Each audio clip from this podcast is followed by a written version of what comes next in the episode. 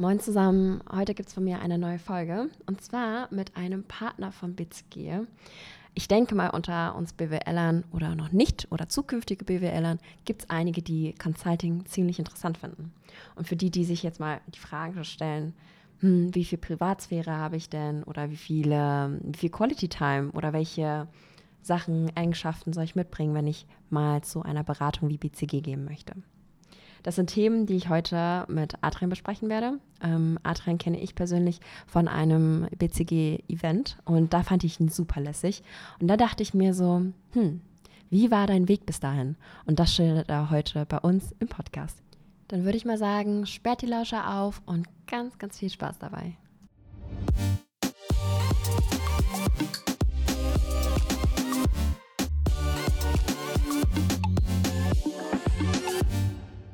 Hallo Adrian. Hallo. Schön, dass du heute hier bist. Ich freue mich sehr, sehr doll, dass du die Reise nach Hamburg gefunden hast. Ja, vielen Dank für die Einladung.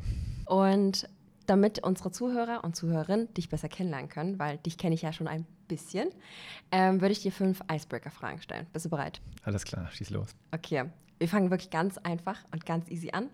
Lieber schwitzen oder frieren? Ah, lieber schwitzen. Warum? Ähm, weil ich erstens äh, bedeutet das ja meistens, dass man Sport macht ähm, und Sport macht ja eigentlich Spaß. Und ich glaube, ich finde den Sommer cooler als den Winter. Ja, finde ich auch gut, weil bei Frieren ist es ja so, man kann ja immer sich ein bisschen mehr anziehen. Ähm, und dann schwitzen ist mal so, man fühlt sich gut danach, ja. für dich.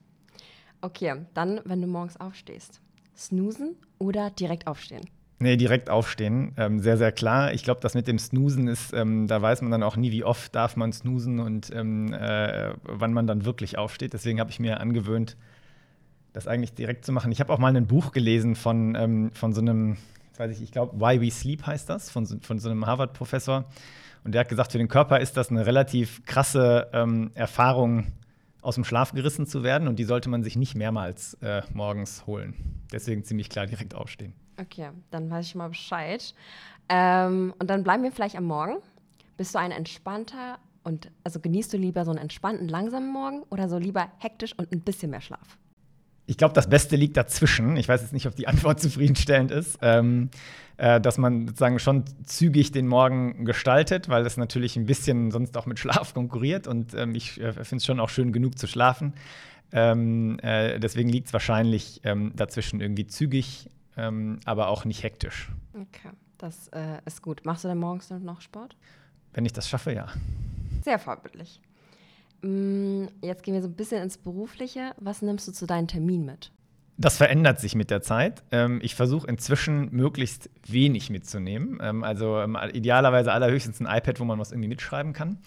Ähm, aber das äh, hat sich sozusagen über, die, über meine Karriere wahrscheinlich auch ein bisschen verändert. Früher, also sozusagen zu Beginn habe ich immer sehr, sehr viel mitgenommen, sehr viele Unterlagen, Computer und alles Mögliche, weil man ähm, ja meistens dann auch was vorstellt und wenn man das ein bisschen länger macht, dann ähm, äh, hat man die Sachen noch ein bisschen mehr noch im Kopf, äh, beziehungsweise diskutiert dann auch mit den Kunden ja mehr. Und deswegen versuche ich ähm, immer eher weniger mitzunehmen, ähm, damit ich eine intensivere Diskussion machen kann. Mhm, okay, kann ich gut nachvollziehen.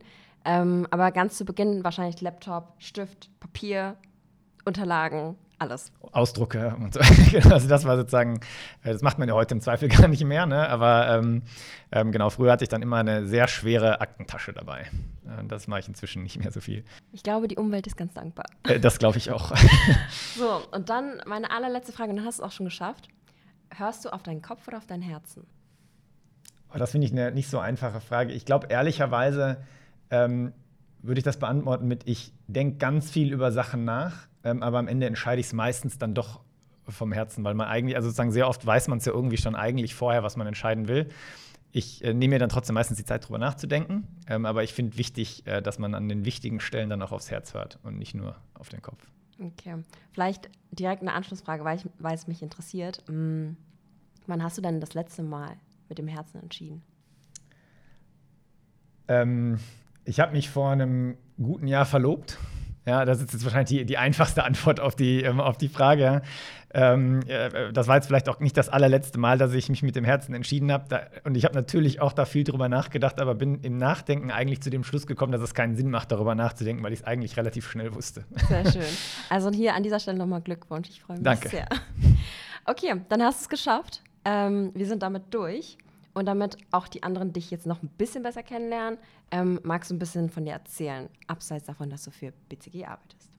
Ähm, kann ich gerne machen. Ich bin, wie gesagt, ich bin Adrian. Ich ähm, komme ursprünglich aus dem Ruhrgebiet.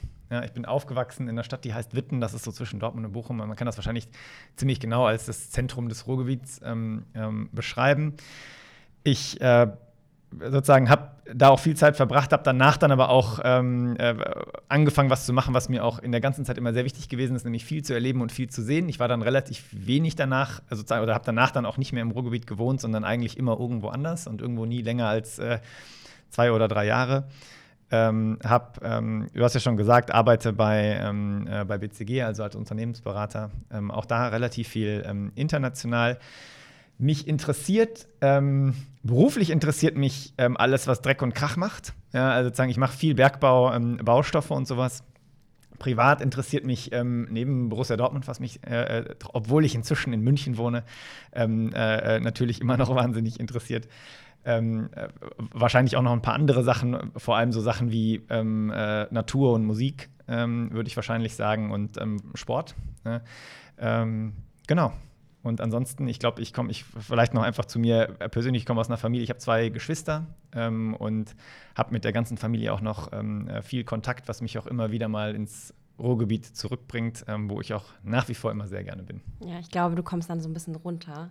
Ich glaube, du kannst gut abschalten, oder? Genau, dafür ist es immer sehr schön, ja. Ja, für die ähm, Zuhörer und Zuhörerinnen würde ich gerne nochmal erklären, wegen Borussia. Ich musste gerade eben kurz schmunzeln, weil ich äh, Adrian bei einem ja, ich würde mal sagen, einem Netzwerkevent kennengelernt habe. Und da saß er da, super lässig, in seinem Borussia-Pulli. Und ich saß da und ich musste so lachen, weil er sagte, er kommt aus dem Münchner Büro. Da saßen ultra viele Studenten und ähm, ja, er meinte, ach, ich habe das jetzt an, ich ziehe mich jetzt erstmal nicht mehr um dafür. Und das fand ich sehr sympathisch und deswegen bin ich drauf nochmal gekommen. Ähm, du hast gesagt, du machst Sport. Was machst du für einen Sport? Ähm, also ich habe, äh, im Moment mache ich ehrlicherweise wahrscheinlich Laufen. Ähm, und wahrscheinlich auch nicht ambitioniert genug, aber zumindest einigermaßen regelmäßig. Ähm, ich habe früher auch ähm, äh, Tennis gespielt. Ich spiele sehr gern Fußball, nicht besonders gut, aber sehr gerne. Ähm, das ersetzt das ja dann ähm, ein bisschen. Ähm, schafft das aber leider nicht mehr ganz so regelmäßig, weil man da ja vor allem auch immer dann viele Leute, viele Leute braucht, die dann zur gleichen Zeit irgendwie Zeit haben. genau, aber wahrscheinlich sind das die, die Sportarten, die mir am meisten Spaß machen oder mich am meisten interessieren. Ich vermute mal, wir sehen dich mal bald bei einem Halb- oder Ganzmarathon, oder? Ja, das, da, wie gesagt, ich, ich glaube, ich mache das nicht ambitioniert genug. Ja, ich, ähm, wahrscheinlich ist es sogar eher wahrscheinlicher, dass man mich, ähm, äh, äh dass man mich äh, ähm, irgendwo auf einem Fußball, ähm, äh, Fußball-Event sieht, weil wenn ich irgendwas eigentlich lieber gerne mehr machen würde, wäre es Fußball spielen als Laufen. Ja. Ähm, ähm, weil es, glaube ich, insgesamt ein bisschen mehr oder mir ein bisschen mehr Spaß macht, das auch mhm. äh, mit anderen Leuten zu machen. Ja, genau. okay. Ich muss sagen, ich finde Teamsport auch besser. Ich persönlich spiele auch Volleyball und ich bin leider nicht so der Cardio-Fan. okay, wenn man dich googelt, dann äh, sieht man ja, wie gesagt, dass du hauptsächlich für BCG gearbeitet hast. Woher wusstest du für dich, dass das das Richtige ist und wichtig? Warum BCG? Es gibt ja noch so viele andere Unternehmensberatungen. Ähm, also auf den ersten Teil der Frage, ich wusste gar nicht, dass das das Richtige für mich ist. Ähm, ich habe, als ich ähm, angefangen habe zu studieren, ich habe äh, Betriebswirtschaft studiert, ähm, äh, relativ klassisch, wenn man so will. Ähm, und ehrlicherweise wahrscheinlich nicht nur klassisch, sondern auch ein bisschen blauäugig. Ich fand sozusagen das thematisch einfach interessant, aber ich hatte mir noch nicht so viele Gedanken gemacht, was ich danach auch machen will oder werden will, als ich angefangen habe. Ich kannte auch, um ganz ehrlich zu sein, als ich angefangen habe zu studieren, gar nicht das Thema Unternehmensberatung. Ich wusste gar nicht, was das ist. Ich kannte die Firmen auch nicht. Ich habe das sozusagen durchs Studium dann ähm, kennengelernt. Habe dann auch mal ähm, äh, irgendwann mal ein Praktikum in der Unternehmensberatung gemacht, weil ähm, so viele Leute immer davon geredet hatten und das hörte sich total interessant auch an. Und ähm, dann habe ich das mal gemacht. Erstmal bei einer kleineren Beratung und dann ähm, habe ich dann ein Praktikum auch bei BCG gemacht. Und das war eigentlich der Zeitpunkt, wo ich dann gemerkt habe, ah, das finde ich eigentlich ganz äh, cool und auch ganz interessant. Ähm, äh, und, und, das war sogar, obwohl ich damals, das kann ich jetzt ja wahrscheinlich inzwischen auch erzählen, das Thema, was ich gemacht habe, ehrlich gesagt überhaupt nicht interessant fand. Wir haben, ähm, wir haben äh, damals habe ich eine, ähm, eine IT-Integration von den Datenbanken von einer Hypothekenbank und von einer ähm, Retailbank äh, gemacht, glaube ich, war das. Und das hatte mich, ich war sozusagen nicht wahnsinnig tief im Thema. Und mich hat aber ehrlicherweise, ähm, wie wir zusammengearbeitet haben, auch was, auf welcher Ebene wir Fragen gestellt haben und so, das, hat, das fand ich ehrlich gesagt wahnsinnig aufregend und ähm, das hat mir dann damals sehr viel Lust gemacht, mir da mehr anzugucken. Ähm, und ähm, im Studium lernt, lernt, man dann auch so, ähm, sich ein bisschen zu informieren bei anderen Firmen und so. Ich habe mir dann noch viele verschiedene Sachen angeguckt und habe aber dann eigentlich nichts mehr gefunden, wo ich gesagt habe, ähm, da ist irgendwie die, das Gefühl, da sind wir wieder mit dem Thema Herz, ne? das Gefühl ähm, äh, passt so gut wie bei, ähm, wie bei BCG. und auch die, sagen wir mal, die Ebene an Leuten, mit denen man diskutiert und spricht, äh, fand ich auch total toll einfach, da auch sozusagen gehört zu werden, auch von Vorständen und so, dass ich gesagt habe, ich gucke mir das an. Ja, und habe das dann als Berufseinstieg gewählt. Man hat mir damals auch gesagt, ähm, man legt sich damit ja auch nicht fest, sondern kann sich verschiedene Sachen danach ähm, angucken. Ähm, und ähm, so bin ich im Grunde da gelandet. Ja, ich hinterfrage das eigentlich ehrlicherweise auch jedes halbe Jahr, ob das immer noch das Richtige ist, komme aber bis jetzt, deswegen bin ich ja auch noch dabei, ähm, immer wieder zu der Entscheidung, dass das, ähm, dass das so ist. Und ich glaube, auf die Frage, warum BCG, da könnte ich jetzt eine, ich habe mal äh, bei BCG auch zwei Jahre so parallel zu meiner Rolle auch noch Recruiting, war ich mal Recruiting verantwortlich ähm, und habe die Frage natürlich total oft beantwortet auf den verschiedensten Dimensionen und verschiedensten ähm, äh, Details. Ich glaube, die übergreifende Zusammenfassung ist wahrscheinlich äh, wegen dem Wohlfühlgefühl, das ich in der Firma habe und zwar in Richtung in alle Richtung, also inhaltlich Team, ähm, äh, äh, äh, Erlebnisse, Wachstum, persönliches Wachstum und so. Ähm, genau. Du hattest gesagt, dass ihr besonders auf eine besondere Art und Weise Fragen stellt. Wie stellt ihr dann die Fragen? Und ich kann mir auch vorstellen, dass die Leute innerhalb von BCG eine ganz besondere Sorte sind. Wie würdest du sie beschreiben? Also ich glaube, ähm, wenn ich mal den zweiten Teil von der Frage zuerst mache, ich, ich, glaube, ich glaube, ich kann gar nicht den einen BCGler beschreiben, weil wahrscheinlich eine der ähm, äh, äh, wie, wie sagen, eine der Charakteristika von BCG ist, dass wir nicht, eine, dass wir nicht einen typischen äh, Berater haben, sondern dass wir halt ein wahnsinnig diverses Profil haben, was es ziemlich schwierig macht, ähm, zu sagen, ähm, äh, wie, wir, ähm, wie wir normalerweise sind. Aber das führt genau, glaube ich, zu dem Punkt, den, mit der ersten Frage, also was für Fragen stellen wir denn?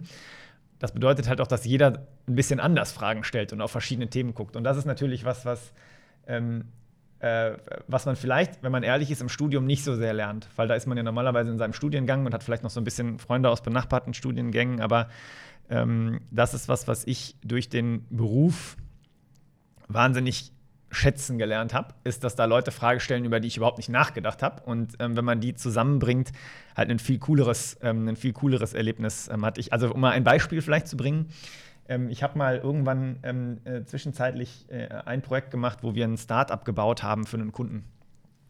Und ähm, BCG hat eine, ähm, eine, eine äh, Tochterfirma sozusagen, Digital Ventures, ja, mit denen wir so, so, eine, so eine Art digitaler Inkubator für, für Corporates ist. Und ähm, ich hab, äh, bin da hingekommen und das war damals war ich frischer Projektleiter mit wahnsinnig viel Ambition natürlich, ähm, das auch super zu machen und ähm, habe dann, äh, die Hälfte des Teams war von Digital Ventures und die, Hälfte, andere Hälfte des Teams war von BCG. Und ich habe dann ähm, äh, sozusagen mit, den, mit dem typischen Ansatz, den ich an so ein Projekt hätte, bin ich da rangegangen und habe mir sozusagen, das hat dann erstmal ähm, vom, vom, Ansatz oder vom, vom, Ansatz ein bisschen geknallt mit dem, wie das äh, sozusagen das Digital Ventures Team gemacht hat. Dann habe ich am Anfang gedacht, oh, das ist jetzt aber nicht gut für mich, weil ähm, jetzt kann ich das Projekt nicht so äh, äh, machen, wie ich das äh, glaube, dass das sehr gut wird. Ähm, und ähm, äh, habe mich dann aber sozusagen darauf eingelassen und war, das war für mich ein wichtiger Moment, weil ich da gelernt habe, dass dieser ganz andere Ansatz, den wie die da rangegangen sind, ähm, äh, dass der zu Themen geführt hat, auf die wären wir als Team in diesem Kontext einfach nicht gekommen. Ne? Ähm, also dass man, ähm, wir haben damals zum Beispiel so ich glaube, das ähm, heißt ethnografisches Research ähm, gemacht, wo man auch mal ähm, nicht mit einem Fragebogen kommt, sondern wo man ganz anders mal ähm, äh, Customer, also Customer Journeys, haben wir das damals genannt, ähm, ver versteht. Ähm, und das war was, was ich vorher noch nicht gesehen hatte. Und deswegen ist, glaube ich, genau richtig, auch verschiedene äh, Perspektiven zusammenzubringen, um dann sehr unterschiedliche Fragen zu stellen. Ich glaube, das, was, was sozusagen unterm Strich bei den ganzen Fragen immer gleich ist, ist, dass sie halt sehr relevant sind für, ähm, für äh, wichtige Entscheidungen bei Unternehmen. Und das hat mich damals dann sehr begeistert auch. Ja, ich muss sagen, ich habe das Gefühl, dass ihr alle einen Drive habt. Ich glaube, das habt ihr alle gemeinsam. Und die Tatsache, dass jeder eine andere Frage stellt, erweitert ja den eigenen Horizont. Weil wenn man in einem, in seinem eigenen, in seiner eigenen Bubble oder eigenen Welt denkt, dann kommt man auf die eine oder andere Frage gar nicht. Und so Ich glaube, das ist schon sehr, sehr cool. Äh, genauso. okay, dann habe ich das soweit schon mal ganz gut verstanden. Aber kannst du dir vorstellen, ich weiß, du hinterfragst ständig, ob das das Richtige ist, aber könntest du dir theoretisch vorstellen, mal selbst zu gründen, irgendwo Manager zu sein oder Vorstandsmitglied?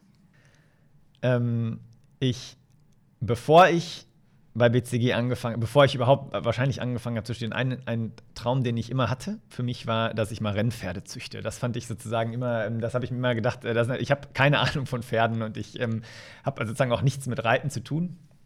Aber ich habe immer gedacht, das ist ein, dann ist man irgendwie draußen und in der Natur. Ähm, das ist trotzdem sehr, das kann sehr kompetitiv sein. Das kann auch, das kann man wie ein richtiges Business machen. Da kann man auch was managen und so. Das war immer mein, ähm, äh, mein äh, äh Starttraum, wenn man so will. Ähm, ganz bin ich da noch nicht. Sollte das, das irgendwann mal, ähm, sollte das irgendwann mal möglich werden, kann ich mir das sehr gut vorstellen, auch ähm, das am Ende dann zu machen. Ja? Ähm, bis dahin ähm, glaube ich, ich kann mir sehr gut vorstellen, auch andere Sachen zu machen. Ähm, für mich wäre eher die Frage, ähm, inwiefern erweitert das das, was ich gerne mache, für mich. und das äh, gibt es sicherlich auch in Corporates. Also wenn man da ähm, eine, eine, eine, verantwortungsvolle Rolle hat zu einem Thema, was einem Spaß macht ähm, oder wo man sehr tief reingehen kann, ähm, ist das, finde ich das sicherlich auch sehr, sehr interessant. Ich würde für mich immer abwägen, ähm, ist das mehr für mich als das oder sozusagen kann ich da mehr ähm, sozusagen beitragen auch oder mehr für mich rausholen, auch persönlich und sozusagen da, da drin ähm, besser sein als in dem Job, den ich jetzt mache. Wenn irgendwann mal sowas kommt, schaue ich mir das an, kann ich mir sicherlich vorstellen. Ähm, noch ist es nicht, äh, äh noch stand es nicht am Wegesrand. Hm, ja, spannend. Ja. Weil ich kenne ja ganz, ganz viele Berater, die zum Beispiel sagen, ich arbeite die ganze Zeit für andere und ich würde eigentlich gerne was eigenes schaffen und eigen, den eigenen Impact kreieren. Ähm, hattest du den Gedanken auch mal? Du, ich glaube, man kann sich ähm, als Unternehmensberater auf ganz vielen Dimensionen noch innerhalb der Beratung ständig neu erfinden und auch da Dinge schaffen. Ich habe gerade erzählt, ich habe ein Startup gebaut für einen Kunden, das lebt auch immer noch.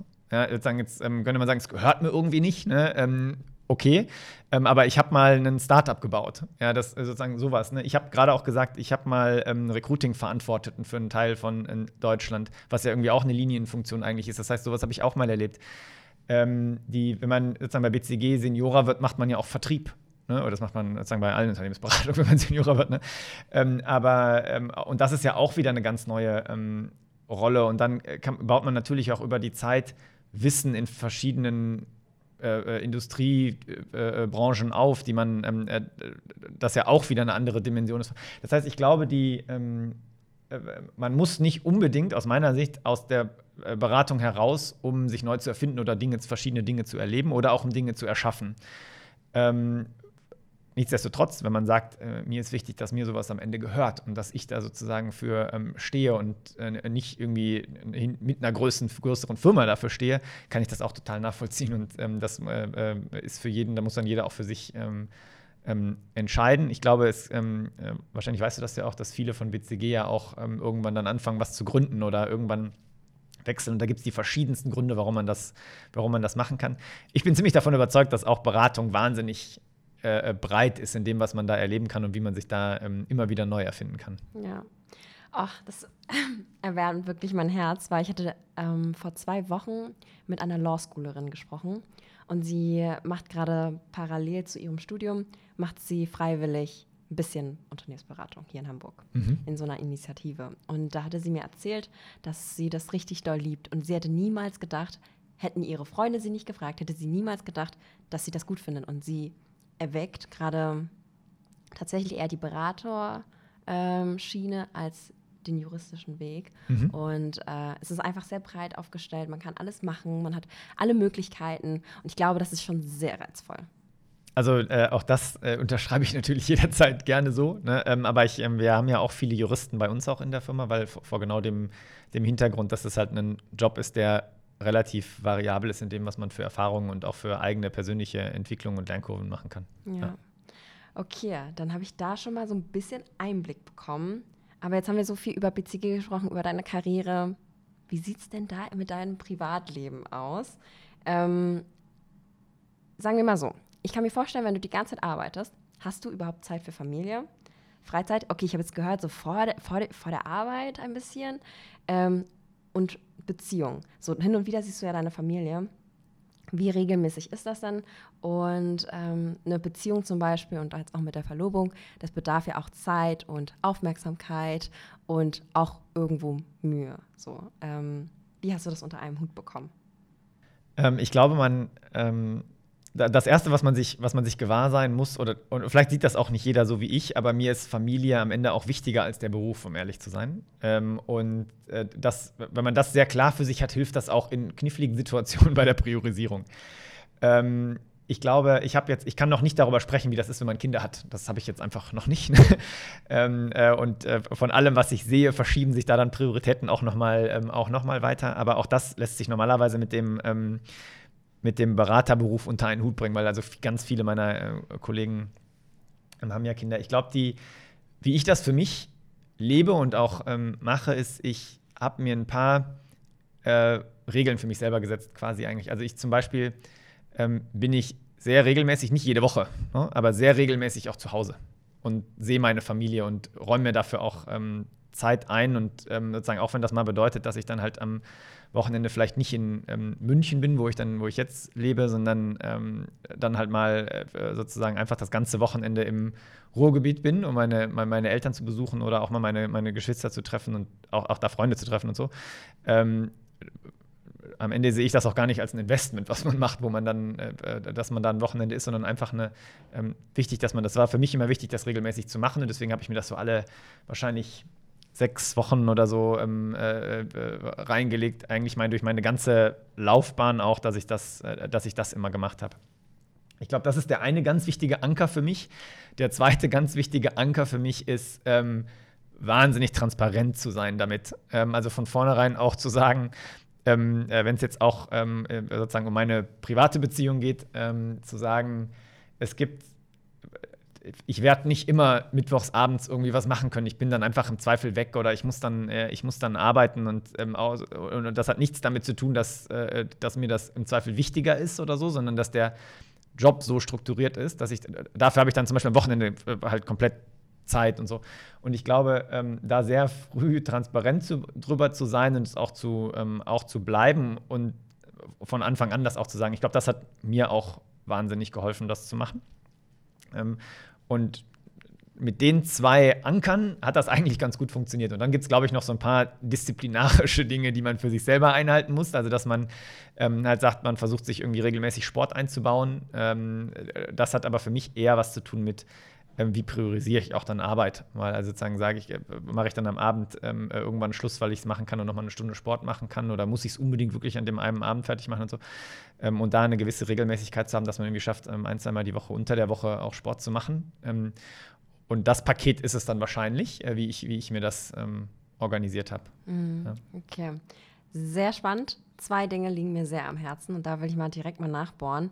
Mm, du lernst ja durch deine Arbeit ganz, ganz viele Leute kennen. So, auch viele Leute, die wahrscheinlich ein ähnliches Mindset haben wie du oder einen ähnlichen Drive oder ähm, Leute, die was schaffen wollen. Und ähm, ich glaube, das ist so dein Typ Mensch, mit dem du vielleicht ganz gut klarkommst. Mhm, wenn du so viele Leute kennenlernst, man baut ja Bekanntschaften auf. Wie hältst du die dann? Also schreibst du denen regelmäßig? Wie funktioniert das? Weil wenn du einmal zu Hause bist, dann möchtest du ja bei deiner Familie sein, aber gleichzeitig deine, deine Jungs wahrscheinlich sehen, die Männer. ja. ähm, und dann ja, wie schaffst du das? Ähm, ich äh, glaube, dass man ein bewusstes bewusst dafür Zeit sich nehmen muss einfach und das auch machen muss. Also wenn man, ähm, und wahrscheinlich gelingt mir das auch nicht immer perfekt, aber ähm, dass wenn ich in meiner, Jung, in, in meiner Jungsgruppe, wenn sozusagen eine ähm, äh, eine, äh, in unserer WhatsApp-Gruppe, äh, äh ne, wenn ich da mal einen Tag nicht aufpasse, ja, dann ist sozusagen, da muss ich irgendwie 150 Nachrichten lesen ne, und ähm, äh, sozusagen da so ein bisschen einfach auch die Zeit zu investieren, zu sagen, wenn man irgendwie kurz beim Essen oder so davor oder nach dem Essen mal kurz Zeit hat, einmal äh, auch sich zu beteiligen und so einfach ein, bewusst sich dafür Zeit zu nehmen. Ich glaube, das ist relativ wichtig. Ich glaube, man muss auch für sich feststellen, ist, ähm, wo sind Beziehungen, die ähm, die beidseitig wichtig sind für einen, also wo es sich auch, ich will jetzt nicht sagen lohnt, ne, aber wo man, wo man zumindest weiß, dass, ähm, äh, dass, ähm, dass man gerne Zeit rein investiert. Ähm, und äh, das vielleicht auch zu, über, über dem zu priorisieren, mit ganz vielen äh, Menschen sozusagen sehr leicht Kontakt zu haben. Deswegen würde ich wahrscheinlich beschreiben, ich, ähm, für mich ist es so, dass ich eher mit, ähm, mit einer etwas kleineren Gruppe dafür deutlich äh, tiefere ähm, sozusagen Beziehungen aufbaue, als mit einer ganz breiten Gruppe sehr ähm, oberflächliche Beziehungen. Ähm, das macht es dann auch leichter, da ein bisschen Zeit rein zu investieren, ne? weil dann weiß man auch, wo man sie rein ähm, investieren muss. Aber genau wie du sagst, man lernt natürlich immer unterwegs ähm, viele neue Leute kennen und dadurch wird der Zeitaufwand ein bisschen größer. Aber ähm, wenn man das mit einem gesunden Kompass macht, dann findet man normalerweise die Zeit auch. Okay, ähm, war das schon immer so, dass du dich auf eher wenige Freunde, aber sehr gute Freunde ähm, dich fokussiert hast? Oder war das eher so ein Prozess, der jetzt über die Jahre, weil du auch weniger Zeit hast, sich entwickelt hat? Ja, ich würde sagen, das war eigentlich schon immer so. Das ist wahrscheinlich ein bisschen bin das auch ich. sehr gut. ja. ähm, dann ne, äh, eine Frage. Gab es dann irgendwie Situationen, wo du dachtest, okay, es ist doch schon schwierig, so einen intensiven Job zu haben und dann gleichzeitig eine Beziehung zu führen, weil eine Beziehung ist ja nicht gleichzusetzen mit einer Freundschaft. Und würdest du sagen, dass deine Partnerin besonders viel Verständnis hat dafür, für das, was du machst? Also, äh, das würde ich auf jeden Fall sagen, dass, äh, dass sie das hat. Und ich bin auch wahnsinnig dankbar, dass sie das, dass sie das nachhaltig auch aufbringt. Ähm, ich glaube, die, ähm, wie sich das ein bisschen unterscheidet, also es ist so, man muss das vielleicht ein bisschen auseinander sozusagen in der Phase, wo man sich kennenlernt ne? ähm, äh, und man auch noch nicht an diesen Lebensstil immer voneinander äh, äh, zwangsläufig gewöhnt ist, ne? ähm, äh, ist es natürlich noch ein bisschen aufwendiger, das zu machen. Ich glaube, wenn man aber einen Weg findet, sich da einzuruckeln, gut, ähm, dann klappt das auch. Und du hast das vorhin ge genannt, äh, man muss sich Mühe geben oder man will sich auch Mühe geben und, ähm, und so weiter. Und ich glaube, das darf man einfach nicht fallen lassen. Ähm, auch bei, ähm, äh, bei aller wenigen Zeit, die man vielleicht nur hat, die muss man dann halt besonders intensiv nutzen und auch ähm, äh, sozusagen planen. Und wenn das dann ähm, wenn das dann bedeutet, dass man vielleicht sich mal zwei Tage oder drei Tage irgendwie mal am Stück dann nicht sieht, aber danach die Zeit sehr, sehr gut zu zweit genutzt ist, dann ist das dann auch in Ordnung, wenn das jeder weiß und sich darauf einstellen kann. Ne? Ähm, darf ich fragen, wo du sie kennengelernt hast? Weil wenn du so schon die ganze Zeit hin und her reist und so viel zu tun hast, wie lernt man dann parallel jemanden kennen? Ja, ich habe ähm, hab sie äh, kennengelernt, interessanterweise auf dem Oktoberfest in München. ähm, aber sie kommt aus Dortmund, also sozusagen ah. direkt da, wo wir sind. Wir sind irgendwie, ich glaube, 15 Kilometer voneinander aufgewachsen, haben uns aber nie gesehen vorher und haben uns dann äh, kennengelernt in München erst. Ähm, und genau. Ach, sehr spannend. Ähm, aber sie arbeitet nicht bei BCG. Doch. Ah, okay. Gut, dann hat sich das auch erledigt. ähm, genau, deswegen ist es natürlich auch ein bisschen einfacher, ähm, äh, das mit dem Verständnis ähm, hinzukriegen und auch ein bisschen einfacher, ähm, äh, äh sozusagen sich den Tag zu organisieren. Ich glaube, nichtsdestotrotz, alle von den ähm, von den Dingen, wie man sich, ähm, äh, wie man sich organisieren muss und so weiter, das gilt, das gilt, glaube ich, ziemlich unabhängig davon, ob man bei der gleichen, ähm, äh, bei der gleichen Firma arbeitet. Sie arbeitet auch in einem ganz anderen Bereich als ich und ähm, äh, deswegen haben, verbindet eigentlich sozusagen ist die Firmenverbindung für uns beide eigentlich gar nicht so stark. Ja, okay. Das äh, erklärt schon mal einiges, weil ich zum Beispiel aus Erfahrung weiß, ich habe mal in einer Kanzlei gearbeitet und der Job ist so stressig, man lernt einfach niemanden kennen. Also man hat immer mit den gleichen Leuten zu tun, immer mit den gleichen Kollegen, aber mit dem möchte man ja auch nichts starten, weil das geht eigentlich theoretisch ja nicht. Aber wenn das dann so ein bisschen entfernter ist und ihr seid ja auch eine riesige Firma, da kann es halt mal sein, dass man den einen oder anderen kennenlernt. Aber gut. Genau, wie gesagt, Zufall. das war auch auf dem, äh, es war dann am Ende auch auf dem Oktoberfest und nicht in der Firma sozusagen, genau. Sehr schön. Wow. Wie lange, wie lange ist das jetzt her, wo ihr jetzt euch kennengelernt habt? Ähm, äh, ich versuche gerade jetzt relativ genau zu sagen, ich glaube ziemlich, ziemlich genau, ehrlich gesagt, vier Jahre. Ja. Ähm, genau. Schön. Das freut mich sehr, wirklich, muss ich sagen. Danke. Mm, okay, jetzt ähm, haben wir da ein bisschen in deinem Privatleben einen Einblick bekommen. Wie sieht es denn aus mit Routinen und Angewohnheiten? Hast du welche über die Jahre entwickelt und sind sie jetzt schon ein fester Bestandteil deines Lebens oder gibt es welche, an denen du immer noch arbeitest und du dir wünschen würdest, sie wären Bestandteil? Also zweiteres auf jeden Fall. Ähm, auch welche, wo ich, äh, wo ich auch ähm, äh, nachhaltig enttäuscht bin ab und zu, dass ich das nicht schaffe, es zu Routinen zu machen. Ich würde, ähm, äh, da gehören solche, also da gehören solche Sachen dazu, wie sehr regelmäßig äh, sich Zeit nehmen für ein Hobby zum Beispiel und das nicht äh, sozusagen immer irgendwie zwischenquetschen oder so oder dann auch mal unter den Tisch fallen zu lassen. Ähm, äh, ist wahrscheinlich eine, eins von den Dingen. Ähm, ansonsten ähm, gibt es, glaube ich, eine ganze Menge Routinen, auf die man sich irgendwann einstellt. Ne? Ähm, ich, äh, dazu gehört wahrscheinlich sowas wie eine gewisse Disziplin zu haben, wann man irgendwie schlafen geht und aufsteht und so. Ähm, das ist aus meiner Sicht eine wahnsinnig wichtige Routine, ehrlich gesagt. Ähm, die, wenn man die nicht stark einhält, kann das auch einen echt aus der Kurve werfen. Das ist mir natürlich auch schon passiert, äh, weswegen, also, ähm, dass ich dann mal äh, Zeiten hatte, wo es dann, wo der Job dann wahnsinnig anstrengend gewesen ist. Ähm, und ähm, gerade wenn man dann auch noch viel international arbeitet, wo und ich habe sozusagen auch dann echt weit weg gearbeitet, auch zum Teil und ähm, wo man dann noch mal im Flugzeug schlafen musste. Und wenn man da dann irgendwie nicht, also ich habe mir dann, um ein konkretes Beispiel zu nehmen, ich, äh, wenn ich in einem Flieger schlafe, ich gehe dann trotzdem ins Bad und ziehe mir einen Schlafanzug an und sozusagen äh, putze mir die Zähne auch im Flugzeug und sozusagen gehe wirklich ins Bett und mache am nächsten Morgen den ganzen Prozess auch wieder rückwärts, ähm, damit sozusagen auch der Körper weiß, äh, jetzt ist Schlafroutine. Ähm, und ich glaube, so, sowas ist wahnsinnig wichtig.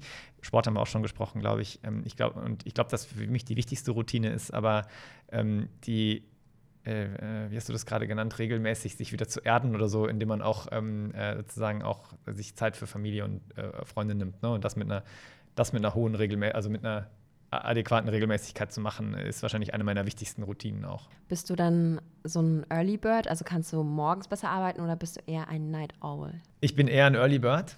Ähm, ich ähm, ich habe mal, hab mal zwei Jahre mal eine Unterbrechung gemacht für, ein, äh, für so eine, eine Doktorarbeit. Ähm, und da war jetzt sozusagen der, die Taktung vielleicht ein bisschen geringer insgesamt, sodass man ein bisschen mehr ähm, Freizeit hat. Und da habe ich mir ähm, habe ich gedacht, ich probiere jetzt einfach mal aus, was für meinen Körper das normale Schlafverhalten ist. Ich habe da, das hat relativ lange gedauert, bis es sich eingependelt hat, weil man ja sozusagen das dann erstmal gar nicht gewöhnt ist und so.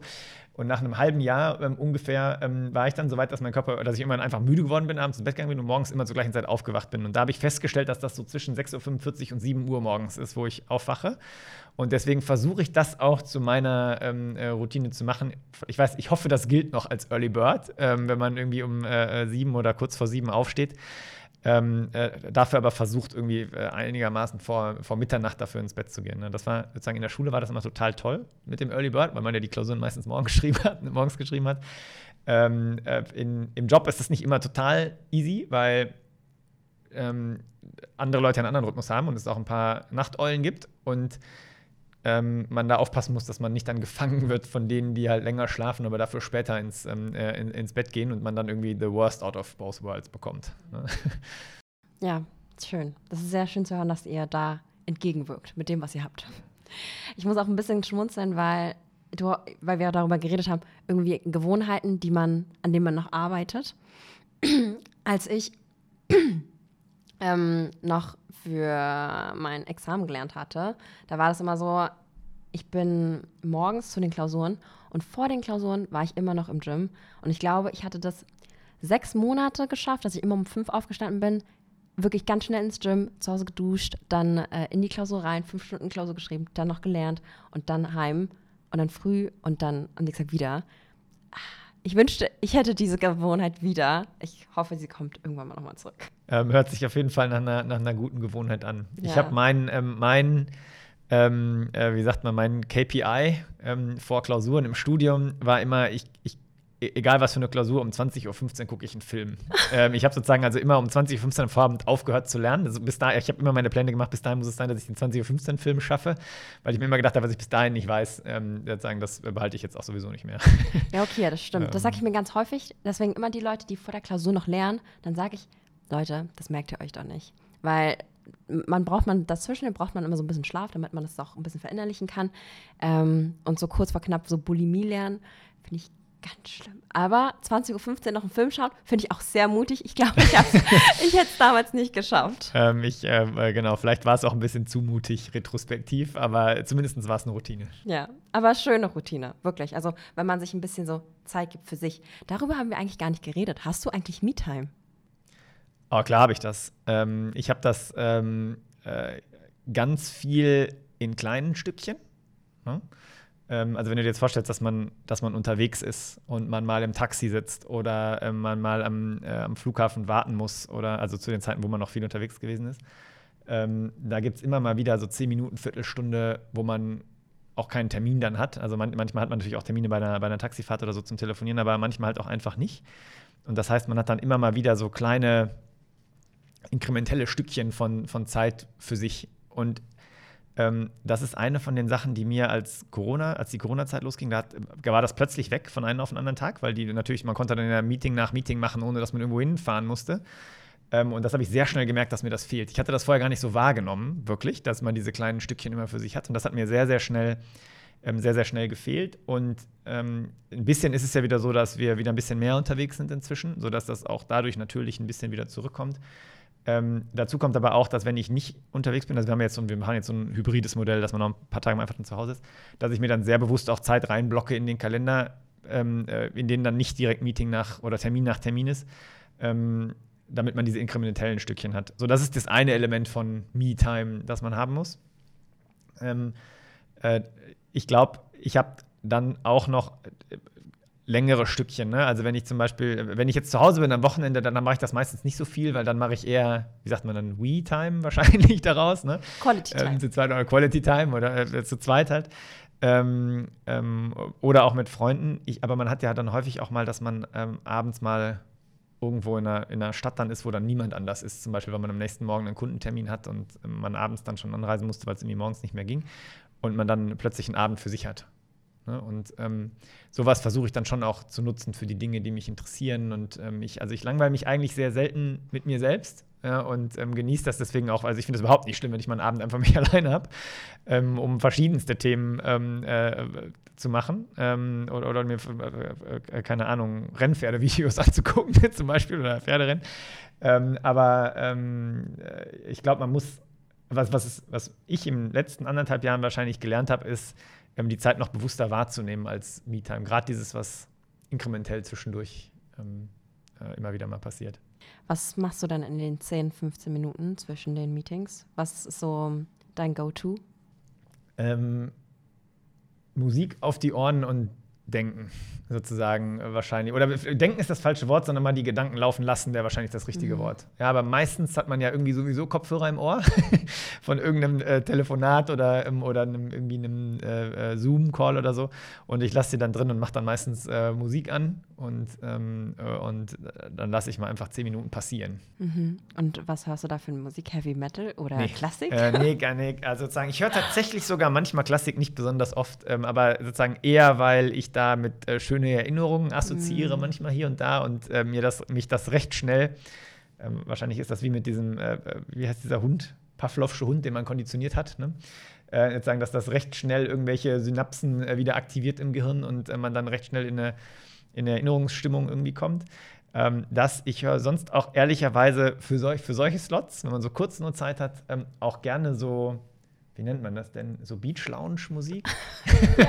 ähm, so, oder wie nennt man das denn? Ganz langsames Haus oder mhm. so, ne? Also sozusagen, äh, was einem so in so einem.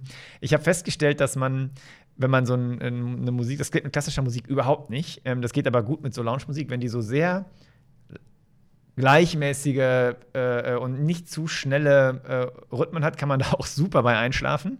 Ähm, äh, das passiert mir relativ häufig dann morgens im Flugzeug zum Beispiel oder so. Ähm, und deswegen habe ich für mich festgestellt, dass das relativ schnell bei mir zur Entspannung führt. Und deswegen höre ich meistens dann äh, sowas, wenn ich so kurze Slots habe. Ja, sehr schön. Also so geht es mir tatsächlich auch. Also immer jede, jeden Timeslot, den ich habe, nutze ich, dann höre ich auch immer Musik. Das bringt mich runter. Ähm, du hattest relativ oft gesagt, dass du viel unterwegs bist. Jetzt haben wir gar nicht gesagt, wie oft heißt denn oft? Ähm, da muss man jetzt wahrscheinlich differenzieren vor Corona, während Corona und jetzt. Ne? Ähm, vor Corona war ich eigentlich jede Woche weg. Also ich war eigentlich nie zu, äh, nie ähm, zu Hause. Ich habe sozusagen früher habe ich jeden Tag genossen, wenn ich mal einen Dienstag irgendwie in München war, da wusste ich gar nichts mit mir anzufangen, weil, ähm, weil, oder, weil ich völlig überfordert war davon, was man denn dienstags in München machen kann. Ähm, ähm, da war ich eigentlich immer, ähm, immer unterwegs. Das hat sich dann ziemlich schlagartig geändert äh, mit Corona, weil ja meine, die Kunden, mit denen ich arbeite, vor allem international sind und man konnte ja gar nicht international reisen. Das heißt, ich konnte, und innerdeutsch hatte ich dann wenig ähm, Kunden, mit denen ich gearbeitet habe. Ähm, das heißt, ich war sozusagen daran gebunden, von zu Hause plötzlich zu arbeiten. Da war ich gar nicht unterwegs, ähm, anderthalb Jahre, was ein kompletter, also das war übrigens super für Sport und so, ne? Und auch für Schlaf, aber ähm, sozusagen sehr anders. Und jetzt ist es ein ähm, hybrides Modell irgendwo dazwischen. Ich würde sagen, dass ich ein bisschen mehr zu Hause bin, ähm, ein bisschen unregelmäßiger ähm, aber schon auch noch eigentlich wahrscheinlich jede Woche einmal, einmal irgendwo unterwegs auch. Okay, und ähm, international, was war bisher dein weitestes Ziel und das wahrscheinlich nächste? Uh, das, ähm, also das nächste, äh, äh das, äh, das, das nächste Ziel im Sinne von welches ganz nah ist. Ja. Äh, ich, also ich habe ich habe noch nie ein Projekt in München gemacht, obwohl ich da, obwohl ich da wohne. Deswegen könnte man wahrscheinlich sagen, dass mein, äh, mein nächstes Ziel war wahrscheinlich ähm, in Frankfurt, würde ich sagen, als, ähm, als Projektstandort. Ähm, und am weitesten weg war wahrscheinlich die Ostküste von Australien. Ähm, ähm, äh, eine ganz, übrigens eine ganz tolle Erfahrung. Aber ich, jetzt, ich weiß das mit den Distanzen nicht so ganz genau. Ich würde das jetzt so aus dem Gefühl heraus machen. Die nächst weit weg äh, waren dann wahrscheinlich sowas wie ähm, Chile ähm, und ähm, Südafrika. Warum war Australien so schön?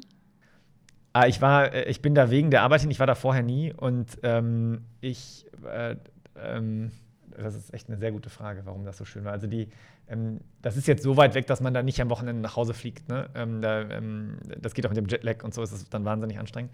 Und deswegen habe ich dann ab und zu da Wochenenden auch dann in Australien gemacht mit dem Team. Und wir haben uns dann, äh, haben uns dann irgendwo fürs Wochenende dann ähm, einquartiert in irgendwelche netten äh, äh, Dschungel. Äh, äh, Lodges oder so, ne? Ähm, was ist ja, also da gibt es eine ganz tolle Landschaft und sind dann da auch ein bisschen da in, am Gold Coast entlang gefahren und so.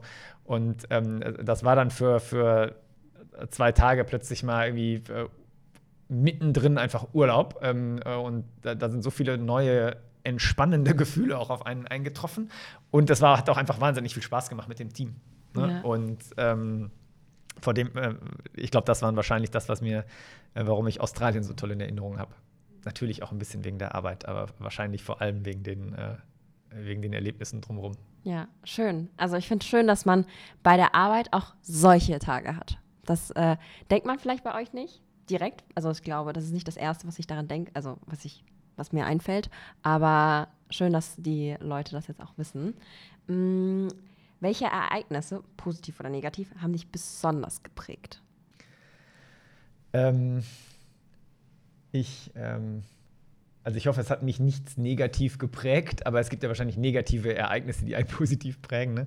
Ähm, aber ne, also ne, ich habe ein Erlebnis aus, da war ich ein ganz frischer Berater bei uns, da war ich relativ, relativ jung, ich würde so sagen, ein Jahr ungefähr dabei. Und da habe ich ein, ähm, ein Projekt gemacht bei einem Bergbaukonzern in, ähm, in Südafrika. Und wir hatten, das war irgendwie drei Monate und das war damals nur ein ähm, Projektleiter und ich. Und der musste irgendwie, der wusste irgendwie, und ich bin halt nicht ständig nach Hause geflogen, sondern habe halt dann einfach ein paar Wochen immer, war ich dann immer in Südafrika. Und dann, der ist aber ein bisschen häufiger nach Hause geflogen, mein Projektleiter, und irgendwann hat der seinen Flieger nicht mehr gekriegt. Und das war blöderweise an einem, ähm, an einem Termin, so dass am nächsten Morgen hatten wir irgendwie eine Abschlusspräsentation ähm, vor, dem, vor dem Vorstand, für den wir gearbeitet hatten. Und wir haben dann lange überlegt, ob wir den Termin verschieben sollen oder nicht. Und ähm, wie das dann so ist, ähm, vielleicht auch richtigerweise, oder ich glaube auch richtigerweise, wird man dann ja auch mal in Verantwortung geschoben, ähm, was sich damals für mich wahnsinnig viel Verantwortung angefühlt hat. Ähm, und äh, dass ich den Termin einfach alleine mache. Und dann, ich bin, ich habe da natürlich, äh, ich wusste natürlich auch alles, was ich da inhaltlich sagen würde. Ich habe ja drei Monate lang, war ich ja sozusagen der, der die Analysen vor allem auch gemacht hat. Ähm, und dann habe ich das da alles vorgestellt in diesem Termin. Und äh, dann äh, am Ende von dem Termin sagte dann die, die Vorständin zu mir, ähm, okay, ich habe mir jetzt alles angehört, ich habe alles verstanden, was soll ich denn jetzt machen? Und auf die Frage war ich in der Sekunde dann gar nicht vorbereitet. Ähm, äh, ich hatte natürlich einen, äh, einen, auch eine Perspektive darauf und ich fand die auch, und äh, die war, ich hatte die natürlich auch vorher mit meinem Projektleiter immer auch besprochen und so inhaltlich, ähm, äh, in welche Richtung wir da gehen wollen. Aber dass man so point blank mal gefragt wird, jetzt gib mir mal klaren Rat, ähm, das war für mich ein Moment, wo ich gedacht habe, jetzt verstehe ich auch, warum es Unternehmensberatung heißt. Ne? Und das war was, wo ich gedacht habe, da bin ich, also ich habe dann meine, ich habe dann gesagt, was ich glaube, was richtig ist, basierend auf den Analysen, und dann hat die gesagt, alles klar, dann machen wir das jetzt so.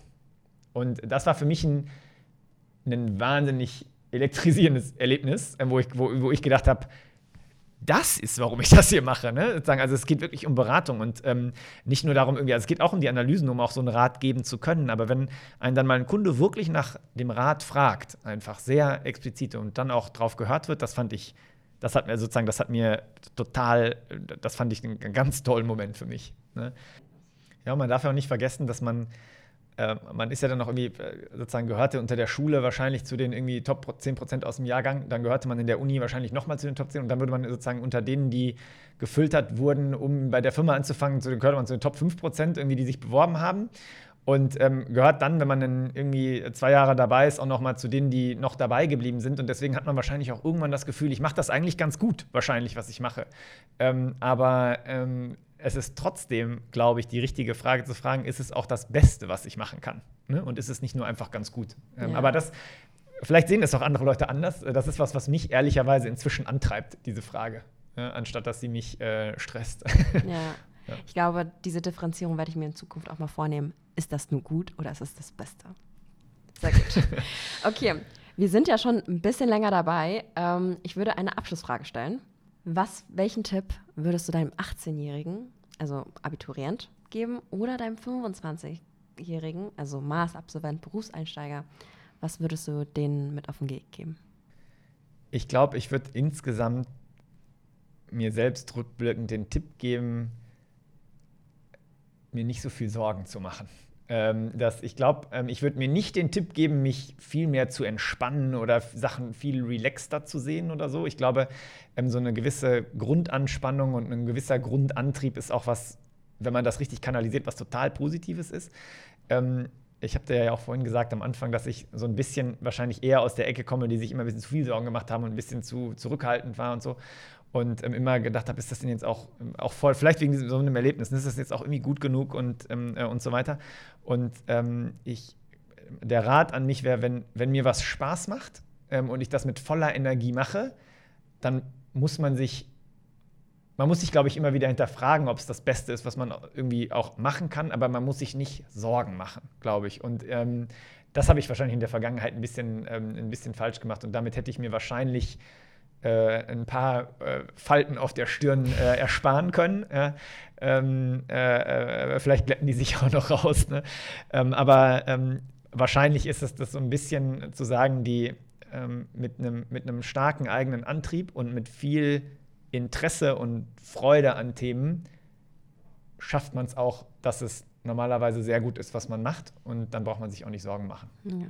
Okay, sehr guter Tipp. Muss ich sagen. Sehr gut also daran kann ich mich tatsächlich auch ein bisschen orientieren, weil ich bin auch schon eine Person, die macht sich tendenziell mehr Sorgen, als alles zu relaxed zu sehen, weil so bin ich halt überhaupt nicht. Und lieber denke ich doppelt und dreifach nochmal nach, als einmal zu wenig. Mm, okay, aber das ist ein sehr wichtiger Tipp.